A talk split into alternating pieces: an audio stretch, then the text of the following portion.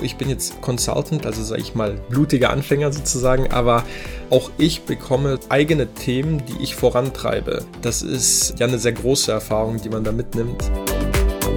Du hörst Victor von Deloitte, der dort im Bereich Cybersecurity in der Strategieberatung tätig ist und dir aus seinem Arbeitsalltag erzählt.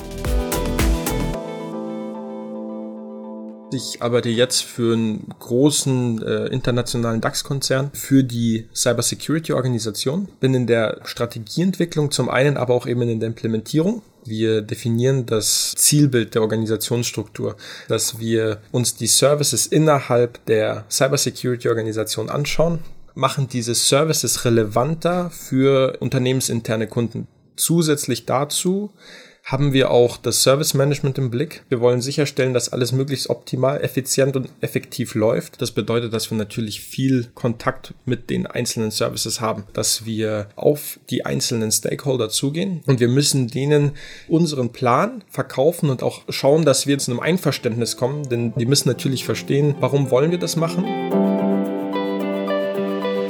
bin direkt nach der Uni eingestiegen, theoretisch in ein Feld, aus dem ich nicht gekommen bin. Ist kein Informatik-Hintergrund. Von Deloitte-Seite aus bin ich jetzt auch schon auf Schulungen, Weiterbildungen gewesen, von den klassischen ISO-Zertifizierungen bis zu ähm, Richtung Management, so ITIL-Zertifizierungen, die man machen kann. Im Projektteam selbst haben wir natürlich auch immer einen Austausch. Das heißt, man schickt sich auch Informationen zu und äh, innerhalb von Deloitte gibt es E-Mail-Verteiler und andere Channels, über die sozusagen konstant Informationen Informationen hin und her geschickt werden.